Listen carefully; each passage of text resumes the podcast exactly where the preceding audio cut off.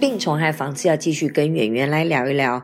嗯，提到妈妈在一年半前，呃，确诊了大肠癌的三期五公分的肿瘤。当时第一次开了传统刀之后，开了打开看了一下，摸了一下，又把它盖回去，因为靠在大血管壁上面，不能把那个肿瘤拆除，而且就直接做了造口。那之后就来做化疗，医生说六次或十二次。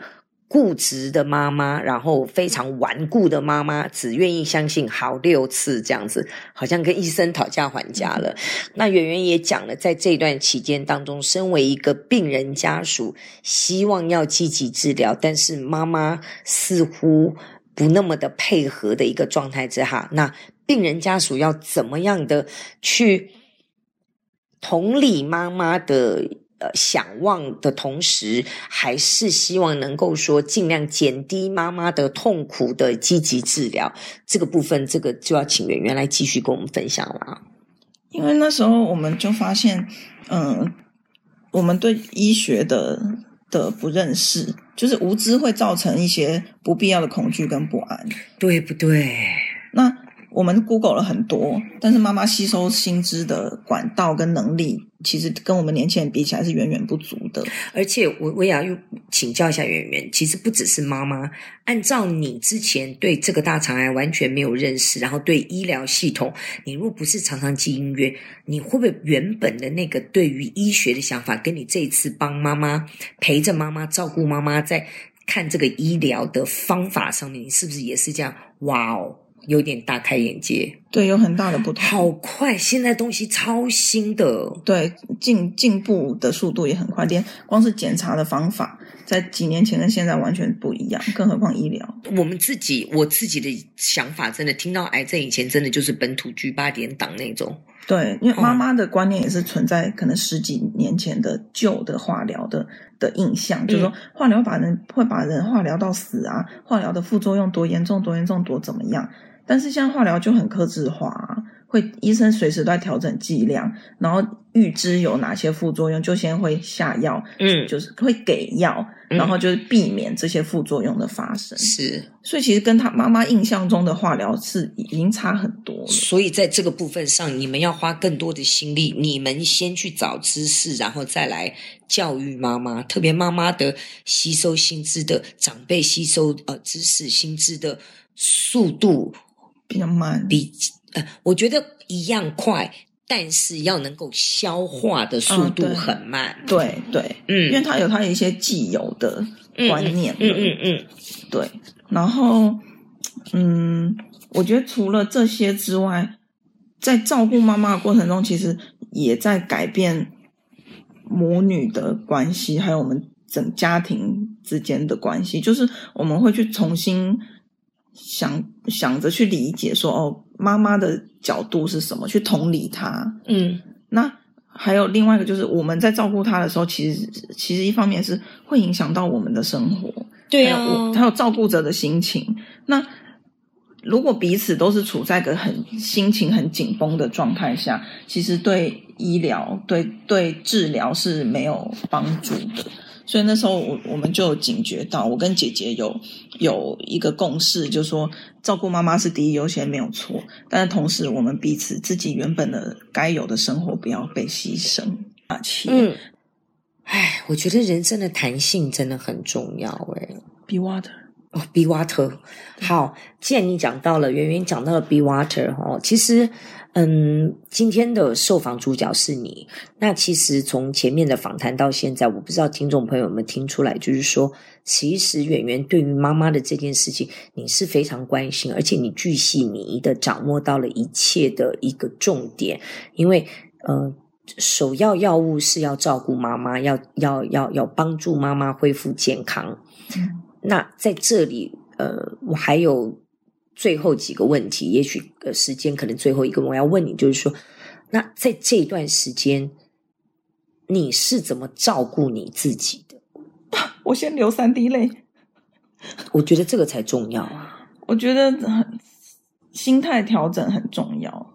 嗯，因为这段期间，其实之前我有跟你讲过，我有一段时间我也是有很很焦虑的时候。因为其实我我之所以会这么问，是因为其实这一年半，嗯，身为圆圆的一个算是大姐头这样子，嗯、然后算是心灵导师，对，心灵导师小妈妈这样子。那其实，呃，我们还为了圆圆这样，我们有成立一个群组，就是随时可以上来倒垃圾啦。当然，每个人都有自己的生活的关卡。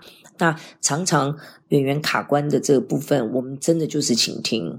嗯那嗯，所以也可以提供朋友们做参考。就是说，第一个是你要找到一个你可以去信任的，然后这个群组是不会随便想要帮你解决问题，不会想要告诉你该怎么做，就是一个静静的听，默默的支持。然后适时的给予一些建议做参考，嗯、因为最后的决定权还是在你。所以第一个，你这个就已经找到是可以排解嘛？对啊，所以很感谢你们当我的垃圾桶。哎，你哎哎，你也有当我的垃圾桶啊？我们都互相啊，互相吐口水。那哎，吐吐苦水，苦水好不好？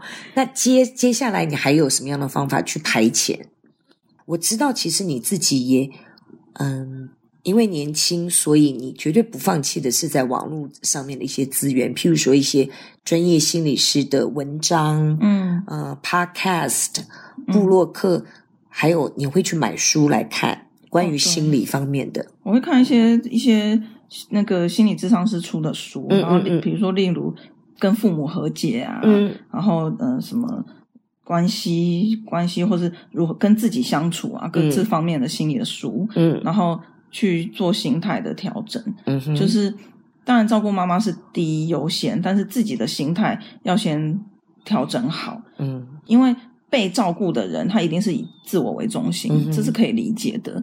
那照顾他的人，你自己状态要调整好，我才有能力再去付出我的爱给妈妈，嗯哼，然后再就是要同理同，我觉得是要同理妈妈的心情，才能去。以他的角度去看，说该怎么跟他相处，他可以可以帮助他，就是更坚强的走下去。我觉得我听到了一个，就是说，呃，圆圆已经不仅不止一次的在这个访问当中，你提到了同理哦，嗯嗯，当然不断的提到是同理妈妈。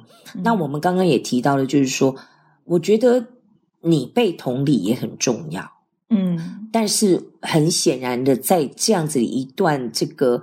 呃，照顾跟被照顾的这种母女关系当中，你可以同理到你的母亲，但是似乎妈妈无法同理你。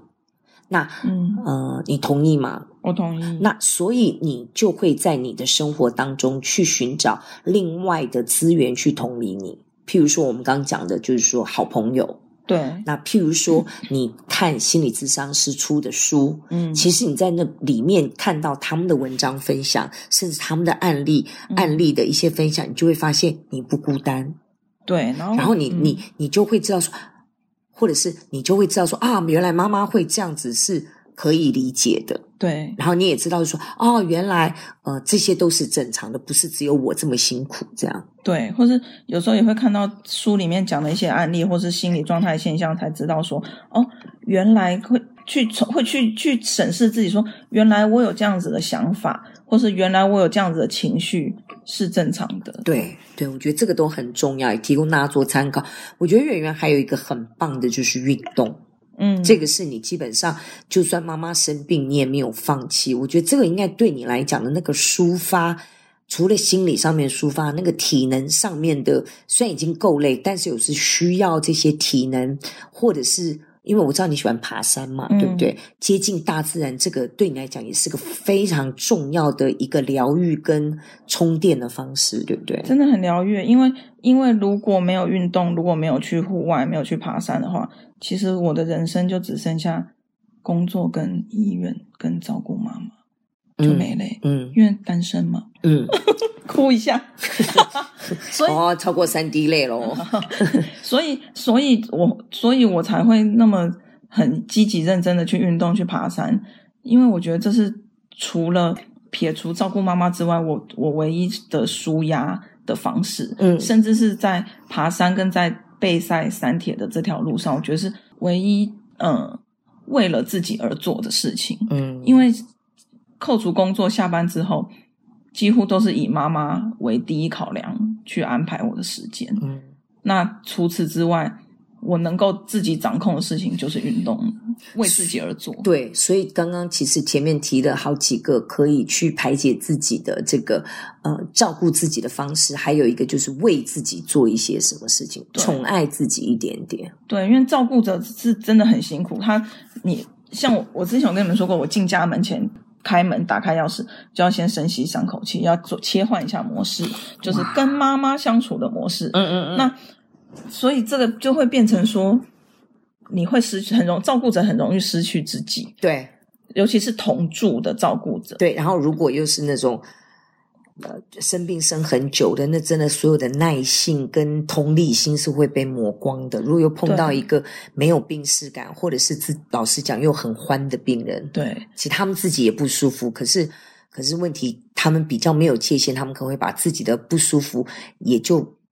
整个泼洒出去，感染到旁边的人身上，那样会更辛苦。对，所以同住的照顾者，我我们当然知道照顾妈妈是是很重要，是必须要做，是第一优先。但是真的提醒提醒每一位照顾者，真的不要忘记照顾家人病友的同时，也要把自己照顾好。然后偶尔也要抽离一下。对，嗯，对，就是离开现场。对。嗯，把先自己的人生先顾好，你才有余裕去顾生病的家人。哦，真的说得太棒了！好，我们今天非常谢谢圆圆来听来参加我们的节目。我觉得我觉得你真的从一个照顾者的一个角度来来跟大家分享，也希望不管也许你现在正在生病，你想想看你身边照顾你的人或者是你的家人，其实我们是病人，但是。不代表我们是受害者，其他人就理所当然的要承受我们的一切。嗯，很多事情真的是互相的，嗯，对不对？对。好，谢谢圆圆，谢谢。